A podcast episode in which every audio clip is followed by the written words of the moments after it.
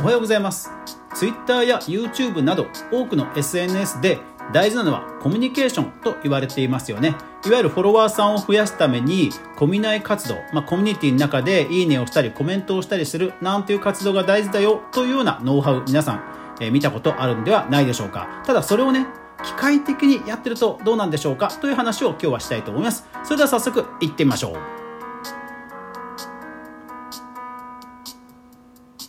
はい、どうも、かぐわです。今日は、え、いわゆる SNS 全般に通じる、え、フォロワーさんを増やしていきましょうという話をお届けします。ぜひ最後まで聞いてください。はい、皆さん、コミナイ活動してますか？よくネット上の、え、ノウハウとかですと、あの、ツイッターだろうと、インスタだろうと、やっぱりあの、いろんな方のアカウントで絡んで、いいねをしたり、コメントをしたりしましょう、なんていう、えノウハウを見たことあると思うんですよね。でもちろんそれ、全てが悪いというわけではなくて、やっぱり機械的にしてるものはね、あの自分でもされると分かったりするじゃないですか。で、そういう中では、今、その、コミナイ活動をする本質を、え見直してみませんか？という話です。具体的にはですね、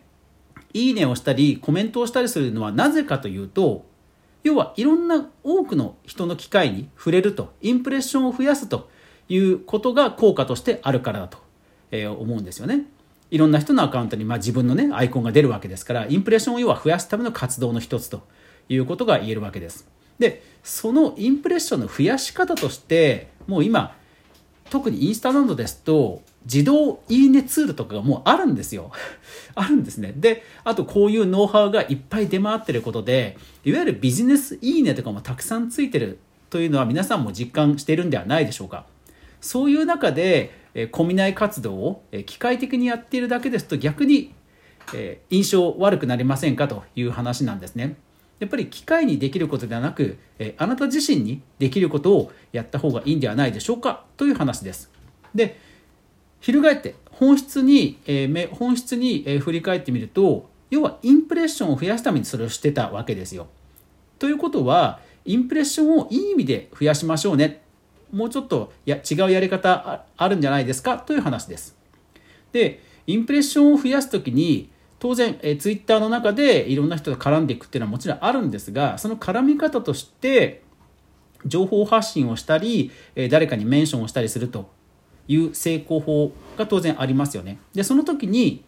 やっぱり誰かの役に立つ、それから、え誰かの質問にえ答えるべくメンションをするというような、やっぱりいい行いをして、え信頼を積み重ねるような投稿をして、えー、グッドインプレッショントラストを積み重ねいこう積み重ねていきましょうというところが今日のテーマです。えー、信頼残高とえ言ったりもします。まあ、金融業界ですと信用残高なんていう言い方をしますが要はいい得のある行いを積み重ねていって結果として信頼を勝ち取ってそしてその機械的じゃないいいメンションや反応などから、まあ、余震ばフォロワーになってもらえるということを期待しませんかという話です。やっぱりこうこういうですね、えまあ、なんか本当に抽象論になってしまうんですけども、え得のある行動を積み重ねていきますと回り回ってですねああやっぱりああのあなんかあそこでもそういえば見たなとかあの人のレスでもそういえばこの人見たなとかあの人のライブでもこの人見たけどそういえばなんかまたいい発言してるなとかですねそういうことが巡り巡ってあじゃあちょっともう2回目見たからさすがにフォローしようとかそういうことにつながると思うんですよね。そのようにして信頼残高を積み上げていないと今は本当にフォロワーにつながりにくいんじゃないですかという話です。ですから例えば芸能人の方で知名度がある方でも意外と YouTube の再生回数が伸びていない方というのも皆さん結構目にするんではないでしょうか。でそれっていうのは多分その信頼残高がネットのユーザーさんに多分積まれていないからだと思うんですね。ねテレビでやっぱりよく見る芸能人名前は知っていると。でそういう方の動画をじゃああえて見るかというとよっぽど面白いのじゃないとなかなか見る機会もなかったりあとはいいねとかコメントをすることもないと思うんですよね。でもそれってもちろん誰しもあることでじゃあコメントやいいねをするっていうのは本当に何かその方に対して信頼をしていたり共感していたりするからこそワンアクション行動が生まれるわけですよ。逆に言うと、そういう信頼が積み重なっていないと、やっぱりね、無料のただの行動であったとしても、やっぱりね、ワンアクションっていうのは本当に壁が高いんですよね。ですから、今、トップ YouTuber、トップインフルエンサーと言われている人たちでも、実はそういう積み重ねを、実はコツコツ積み重ねているという人が、え実はかなり多いんですね。ご紹介します。え例えばですね、えー、大河ドラマでイラストが採用されましたイラストレーターの奥さん、えー、彼女はですね、えー、ツイッターで、えー、絵を新作の絵を投稿すると、その絵にはもう何千とかいういいねがもうバババって一気につくんですね。で、普段の投稿はまあそこまでいいねはつかないんですけども、やっぱり投稿するとそこでたくさんいいねがついて、やっぱり作品に語らせることでフォロワーさんが増えているという典型的なイラストレーターさんです。ただ、え彼女もですね、実は質問箱、質問箱をやっていて、いわゆるそのイラストレーションの描き方とか絵の上達の仕方みたいな質問にもちゃんとね答えてくれてるんですよ。やっぱりそういう誰かに役立つ発信を、えー、してですね、えー、そういう徳を積んでると。でこれってだって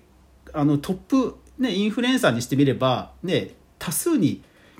多数に対して何かを働きかけた方が効率はいいわけですけどでもやっぱり誰かたった一人のためにそうやって質問にちゃんと、ね、無償で答えているというところっていうのはやっぱりじわじわとその人の信頼残高に積み重なっていくと思うんですよね。それからイラストレーターの斉藤直樹さん彼はもう、えー、そういったヘルプコンテンツ誰かの質問に答えたり、イラストレーションの上達の仕方などをもう定期的なコンテンツにして、そのコンテンツさえももうフォロワーさんがたくさん増える一つの動画に、企画に消化させているというような活動をしています。あとは私の知り合いですと、えー、本当にフリーランスで仕事がない時、仕事がない時は Q&A サイト、えー、Google の公式のコミュニティだったり、えー、Yahoo 知恵袋だったり、そういった Q&A サイトで困ってる人たちに個別に回答をするという活動をしている方もいます。やっぱりそうやって困ってるところで助けてもらう。で、あのアカウントそういえば見たな、あ、このツイッターなんだ、じゃあちょっとフォローしようとかですね。そういう信頼残高というのはやっぱり回り回って、えフォローをするためのワンアクションのハードルを本当下げるんですよね。これね、ほんとじわじわと聞いてくるんですよね。あ、あの時見たアカウントなんか見たことあるな。あ、あのライブでそういえばいい発言してたからさすがにもう2回目目にしたからもうちょっとフォローするかなとかですね。やっぱり回り回ってそういう、えー、ファンの方の行動を後押ししてくれるんですよね。そういった、えー、トラストインプレッション、えー、いい行いをしたインプレッション露出というのを、え増やしましょうともちろんそれを売名行為とか、え、打算的という人もいるかもしれませんいるかもしれません。だけど、いいじゃないですか。誰かの役に立ってるんですから、もちろんそれが国際問題とか、本当に軽率なことをすると人が、えー、人に何か影響を与えちゃうとか言うならまだ、まだしも、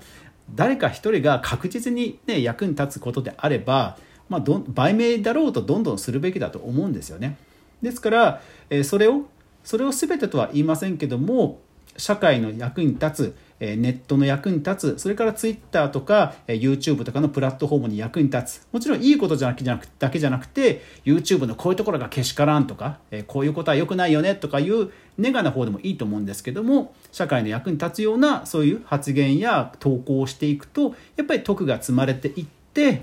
まあ、結果として、インプレッション、いいインプレッションが増えて、やっぱりフォロワーさんが増えるんじゃないかなというふうに思うわけです。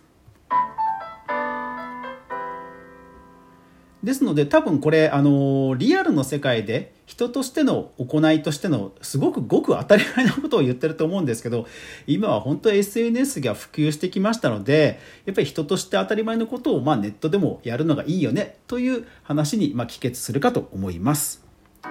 はい。というわけで、えー、私が考える、まあ、フォロワーさんの、えー、増やし方、まあ、増やし方というか、まあ、いい行いをして、いいインプレッションにえ、をしていきましょうね。という話をしました、えー、皆さんの考えなど、えー、ちょ外それは違うんじゃないか。などなどありましたらコメント欄やレターやメンションでご意見、えくださると嬉しいです。ぜひフォロー登録通知設定よろしくお願いします。それでは最後までご視聴ありがとうございました。皆さんいってらっしゃい。